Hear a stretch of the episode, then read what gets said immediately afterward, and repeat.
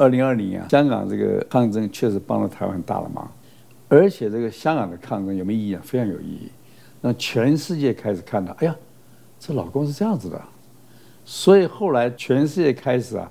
对中国人警惕，所以香港的抗争呢，呃，事实上重伤了这个习近平的这个政府的威信、国际的形象。那习近平当然看不出来，他不懂，必然会发生的嘛。因为其实，在中美的这个新冷战在前几年已经开打了，就是川普上台之后，这个发动贸易战、科技战，其实已经开始了。呃，习近平就是对付香港呢，也有这种考量，就是因为面对整个国际威胁，还是那句话一样，攘外必先安内，对吧？他现在要对抗整个西方世界了，他发现。势不两立了，那这个时候呢，要对付内部的人，内部谁最自由，谁最可能成为反对共产党的灯塔，那就是香港，所以他要把这香港完全给吞并掉，所以他有这样的一个一个目的。就是听说啊，本来是香港回归不久嘛，是二零零几年就想，呃，推动什么二十三条立法，二十三立法就是讲啊，谁爱国不爱国搞这个东西，香港人反抗啊，一反抗，后来大陆就警觉说这个很难搞啊。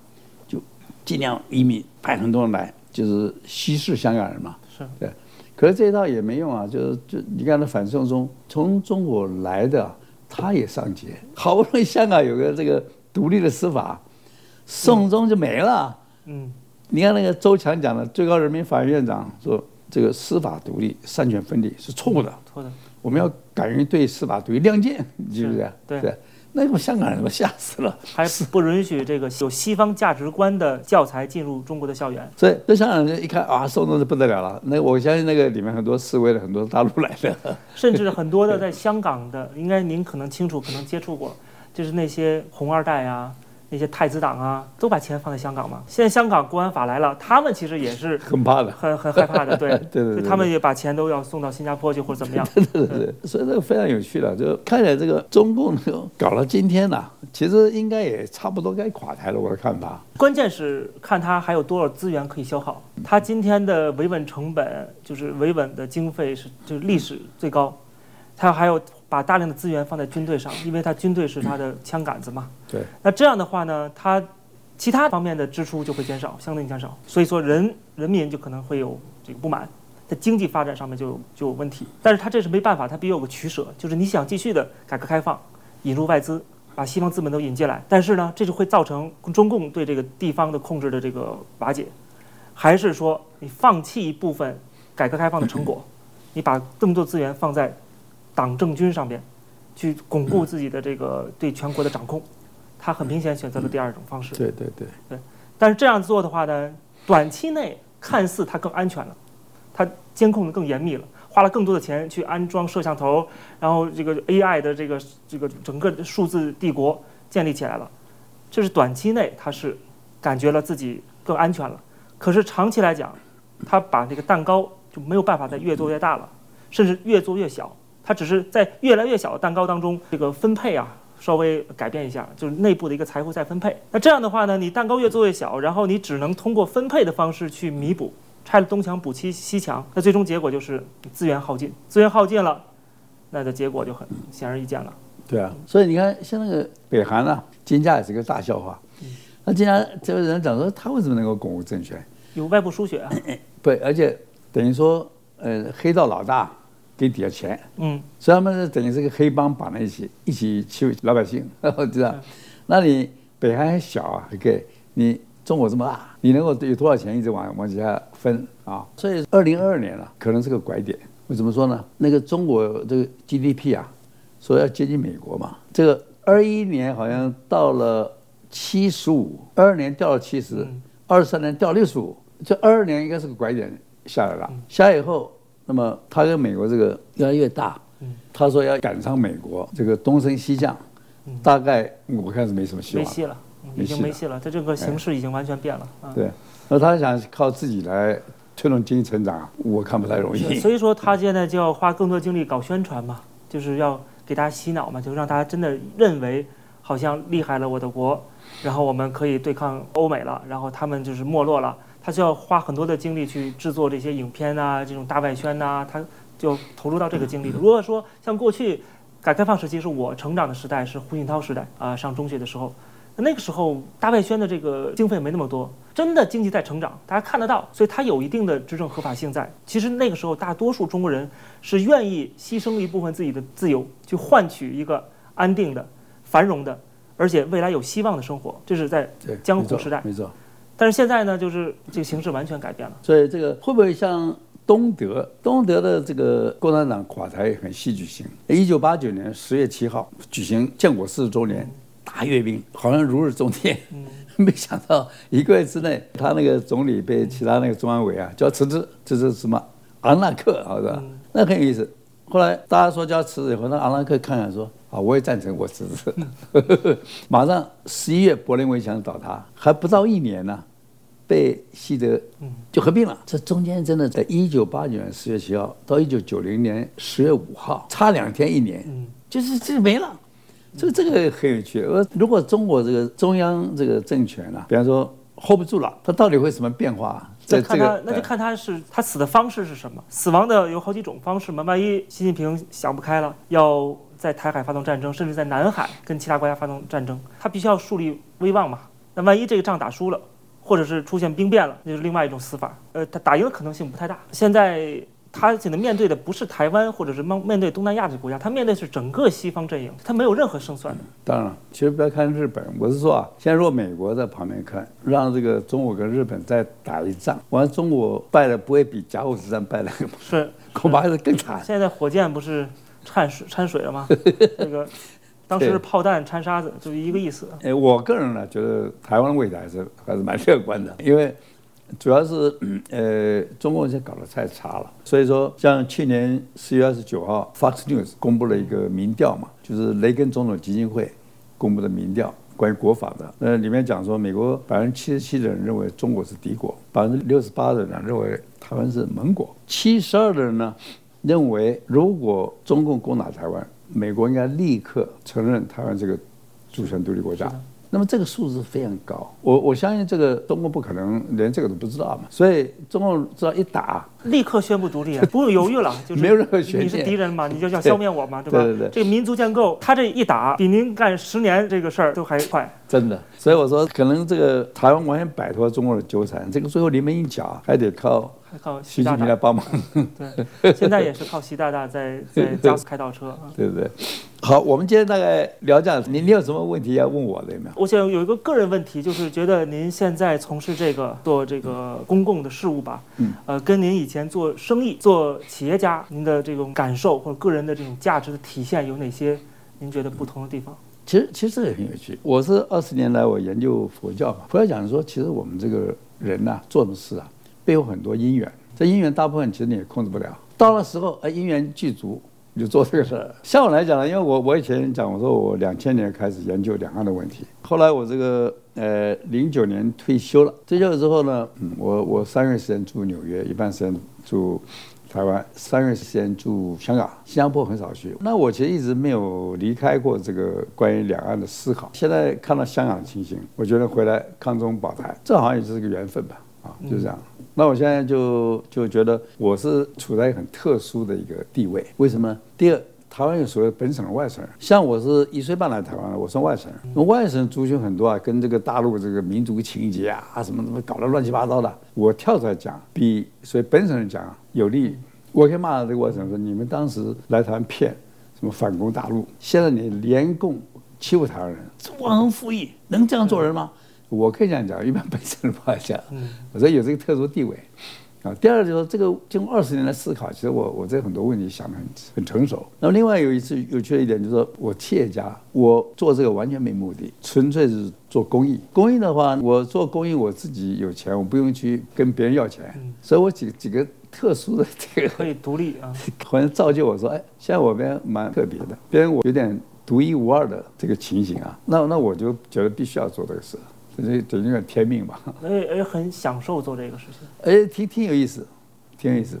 而且哎，你会觉得，像你我们俩都搞自媒体嘛，嗯，你有没有觉得现在很过瘾的一件事情？是，人类有史以来啊，从来没有说现在一个人家里面可以讲一句话，几十万人看，过瘾啊，是对，是是是。哎，这也是很有趣的。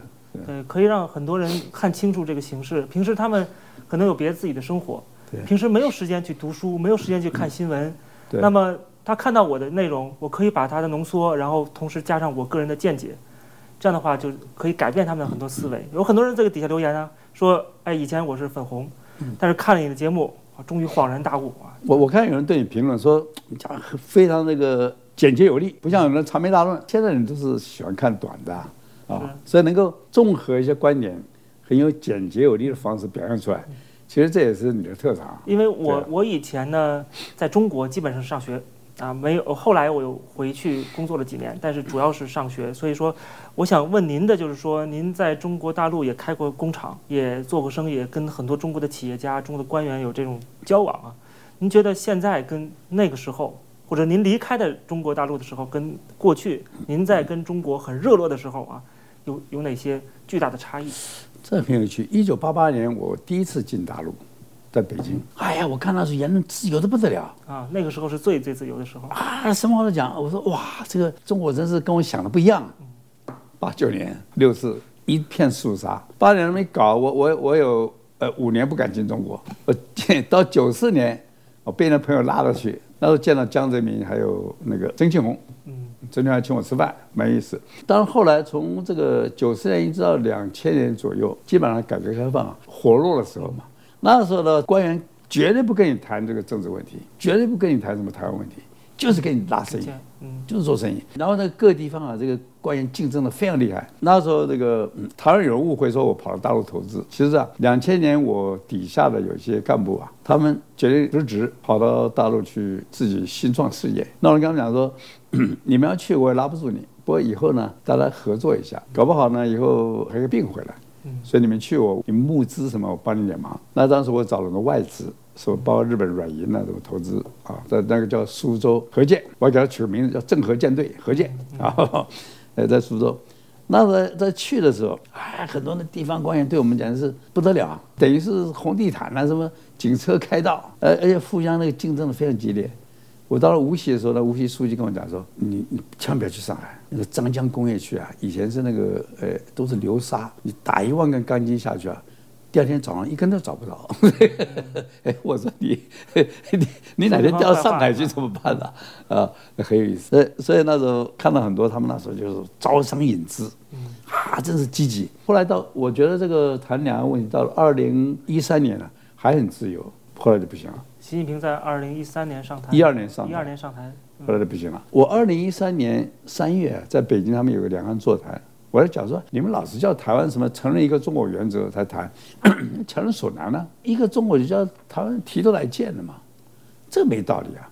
而且说两国，你们老是骂李登辉、骂陈水扁，两国怎么搞出来？这个毛泽东伟大杰作，好不好？他不搞出个人民共和国，怎么会两国呢？你自己搞出来的东西，也不台湾人不能讲，我就可以讲这个话。后来他们这些人都开始。呃，就是不要讲，不要讲，不要讲。到了二零一九年看不行了，这个以前的那种改革开放啊，大家还敢讲点话，听点话，没有了。现在不仅说不能讲了，甚至还要表态，还要效忠。哦，那糟糕。所以现在有很多的台商，那这些人啊，你有没有接触？他们的想法是什么？为什么不尽快撤离中国？或者说，在中国的生意还有存留多少？来不及了，现在很多人跑，东西卖不掉，就是说。叫有行无市，不准你降价卖，卖掉了钱拿不出来，所以就跑不掉，叫苦连天就是这样子。您很很有幸运，就是能够提早的认清楚中共的这个本质是什么。我我其实一直都很清楚，哎，因为我以前两千年就我提出这个，所以统一需要经过公投，我是江淮军，我就想让他们学点文明的这个啊文明程序、程序正义。现在中共。通过各种方式对台湾的渗透、收买有多么严重？非常严重，非常严重。哎，尤其是你看，透过这个公庙系统，台湾的民俗公庙势力庞大，这里面都有中国的渗透、黑道渗透在里面啊。当然，政府各级官员都有。不，所以说这个要用新的国家论述，强化大家对台湾认同，对抗病毒，打这个疫苗，慢慢的把它这个这种影响力把它消化掉。那我们聊个另外一个问题，你五十万的粉丝就一个人来做？嗯，没有什么助理啊，团队啊，没有一个人，完全是一个人。我做这个节目，因为以前我是先写东西，哦，但是我写东西呢，在中国，我当时用微信公众号写，嗯嗯嗯，连续被封了三个。了。哦，然后然后呢，有经常有敏感词发不出去，然后你又不知道敏感词是什么，一篇几千字的文章，你怎么知道哪个是敏感词？然后得一个一看，我就猜自己猜哪个是敏感词，删掉，再发一遍。还不行，看来不是这个词儿，是别的词儿，嗯，太痛苦了。反正后来呢，我是决定了回流，回到加拿大，然后就开始做 YouTube，就非常自由，而且这种背后的动力。可能很多人想不到，就是一种仇恨。为什么我会有这种思想？一方面这什么被蒙骗，但是实际上它还有其他的原因，就是我会尝试着去看一些这些东西，想了解一下历史，那也有关系。你不看，你也不会发现自己被蒙骗了。但是我想去看呢，是因为家庭背景原因，就是我家里边曾经被共产党迫害过，所以说有这样的一个背景。我看到您这儿有很多收藏，我们家以前也有很多的名人字画啊、呃，我记得。当时在四九年之后，共产党来了，然后曾经派这个当时北京的文物局的人到我们家，然后去去看一些字画，然后就记录在在册，就是你们家有这个一二三四五。记录之后呢，还跟我们当时的家人说，这些很多都是国家的文物级别的东西，说不要轻易的卖，你你这是你自己留着可以，但是不能卖，就是编辑造册。据我爸爸跟我的回忆啊，说当时家里郑板桥的字画就好多，结果。文革时期就是基本上全部付之一炬，就是说这些东西都是无价之宝。付之一炬是红卫兵拿拿去把它烧了，还有自己烧的呀，因为你怕就、变成负资产。对，这是负资产，对，呃，就是让自己很就会很很惨。已我们家已经是历史反革命加现行反革命。你你们家家世不错啊，你们以前做什么的？我们如果追溯的话，就到乾隆朝了，就是要追溯到乾隆朝的大学士了，一品的，然后。后来这个家族应该很大嘛，然后慢慢慢慢，就我们可能是官越做越小，但是十几代都是在朝廷里边做官。到民国前期呢，就是还是大清帝国时期呢，那个时候在刑部上上班，在刑部。就是我爸他的呃祖父辈跟他回忆，就是在呃辛亥革命之后，大清帝国关门了，就要给这些官僚送遣散费，用马车拉着一箱一箱那些银的元宝，挨家一户，这家分几箱。那家分几箱？这么好？那你们家是汉族还是满族啊？汉臣是考功名的，就是科举考试的。对，还到我们家还搬上了很多箱。我的爸爸的姥姥曾经在小时候进宫去见慈禧，当时是把所有的这些在京城的一些官宦的子弟那小孩儿给招来，然后过节啊什么的，他曾经亲眼见过。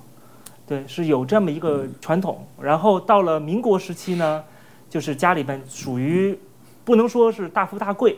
但是呢，也算是生活无忧，至少是个中产阶级吧。但是这都是原罪啊！哪怕你是中产阶级，你有点文化，你有点这个身份，这都是要被打击。那毛泽东恨死了。是的，我的爷爷是当时国民政府，当时他很年轻啊，也可能二十岁左右。呃，国民政府在北京的某个派出所的警长，所以说。他属于属于叫旧官僚、旧官员，虽然他是很基层的干部，但是后来也是历史反革命，因为你曾经佩戴过这个国民政府的这个肩章，你曾经是这个旧政府的，对，他就完全无情打击，这叫镇压反革命。对，然后我奶奶呢，曾经在教会的学校当老师，教会校当然了，共产党来了之后，所有教会全部关门，是德国的天主教教会。全部关门啊，全都不能让再开了。所以说，他也也属于有原罪。所以说，我们家又有房子，就是叫做房产主，房产主跟地主是同等待遇，可能比地主地主好点，因为在城市里边，但是也属于这个，呃，被打击的对象，地富反坏右的其中之一啊。所以我爸爸呢，就是从小呢看着我们家的邻居，就经常甚至出现这种满门的灭门的这种惨案，就是红卫兵闯进去把全家人就是，说起来就是。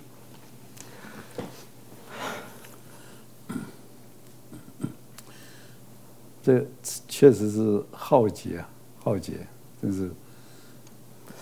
对，我爷爷是被判了四年，还好，还好，就是就是我们家没有人就是死亡，但是这种情况太多了。对，其实其实真的是，我这边我有几本书嘛，有一个那个谭松教授哦，我看到了，我看到了，哎哎，血红的土地嘛。另外还有就是荷兰人叫 Frank Dikotter，他写的这个三部曲啊，就是解放的悲剧，哎，毛大饥荒。文化大革命。嗯，我我采访到过他，我我在香港工作的时候跟他有个对谈，是他刚刚出这本书的中文版。对，他其实那个书出来并不晚的，好像二二零二零一零年、二零一二年左右出的嘛，好像是让这个大家了解一下啊，这这个中国共产党是真是以前那个两蒋的常人来讲的不错，是万恶匪帮所以我说我对共产党是国仇家恨，国仇是看看他这个历史书啊，就没有办法看下去。家恨呢，就是自己家里的情况，就是他没有这些事情罪行造成了之后，没有任何道歉，没有任何的追责，没有任何的反省，就是就是好像这事儿是过去就过去了。最可怕的是啊，习近平上任以后说文革前后要互不否认，这很可怕。十年浩劫是中国共产党把它定义的浩劫，他说不要否认，改成叫艰难探索。哎，杀人叫艰难探索，那你说跟人体实验一样，活体。实验，艰难探索，他以后还会再探索，所以就是很可怕的地方就在这儿了。前后三十年不能相互否定，这句话呢，你如果从从共产党的逻辑上也没有错，为什么呢？他不管做什么都是在维护党的统治。那么他之前杀人是维护党的统治，他现在改革开放并不是真心的说让人民生活好，而是他也在维持他的统治，在拯救他的就是共产党的生存。如果他以以这个逻辑来说的话，那接下来他干什么事儿呢？你不知道。可能更疯狂的事情，他也是在维护自己的统治。所以余英时啊，普林斯顿历史学家嘛，余英时他讲说，中国共产党他本质就是个流氓嘛，他是以维持他这个权利啊，享受的权利作为最高的原则，其他的什么自由、民主、人权、科学完全不在考虑之内。他讲的这个确实是一针见血了，一针见血，就难以想象，就是说日本人。说有一些惨案呐、啊，或者造成一些南京大屠杀之类的这些事情，那中国人做的简直就是比这个过分多了 多少倍。后来人家说说我们的手段是不是太残酷了？嗯，对。这毛泽东回去写考察报告啊，他说这些地痞流氓向来为我们中国这个社会不耻，他才是我们革命最勇敢、最坚决的拥护者，跟跟流氓合流。所以这个是真的可怕，真的可怕。不过我我是觉得台湾，你刚才讲的，就是台湾要要守住这个我们的这个自由民主的台湾，一定要像灯塔一样，说你没办法去战胜黑暗，不过你可以放送光明。所以说台湾要做这样一个灯塔，先用一切的力量，把台湾为这个用方块字的人呢、啊、留一片净土，一块蓝天，这个要守住。是的，这守住就有机会看到这个神州大地。将来重回这个民主自由，是就是活得像人一样嘛。呃，这个方块字同时还是也要走向国际脱亚入欧，对吧？跟日本一样，对就是跟国际接轨。嗯、现在我看到很多人香港人反映，就说说觉得做生意啊或怎么样啊，感觉像台湾没有那么国际化。香港的很多事情都特别顺畅就可以完成，就是按照英国制定的那套规则。但是到到台湾呢，就是是一种人情社会，什么事还是有点看人情。虽然它是法治国家，但是。就是跟香港那种一板一眼、认真做事的，还是有很大差别。您肯定有这个感触。不，这个就是以前那个 刘晓波不是讲嘛，中国人啊要被外国人来殖民三百年，对，才可以彻底改变。台湾当时当时不是有这个什么呃中国的记者来台湾嘛，就是所谓一九四五年，日本走了之后，叫好像叫萧乾啊什么，他就写他说，哎呀，台湾比。这个中国进步太多了，很担心到时候中国人来啊，会把它搞成搞搞烂了。对，我记得清楚，很难过。英国人花了一百五十年了，把香港造成一个真的是很好的社会。虽然人家说香港没民主，不需要，他英国人民主嘛，民主以后他把香港造成非常自由、高度法治的社会，这是很很，这是真的很东方之珠啊。嗯，对，未来就是自然下去就会民主，英国最后会给香港民主，就算没有。这个一九九七，慢慢慢慢继续下去，到现在这个年代了，二零二四了，香港早就民主了。对，所以说香港那个以前总督彭彭定康嘛，他写了一个呃香港日记，后来台湾给他翻成繁体字。啊，那我帮他写序，写序我的 title 就是说，二十一世纪难以想象的悲剧，一号东方之珠啊，被一堆流氓来把它踩碎，这很很很遗憾。而且这这次我在访问台湾的时候，跟很多的就包括政大的刘有潭教授，其他的一些呃这个专家在聊的时候，就感觉有一个大家反映的问题就是，台湾的转型正义还没有完成，台湾还是残留党国的这些遗毒，就是这是一个现在需要。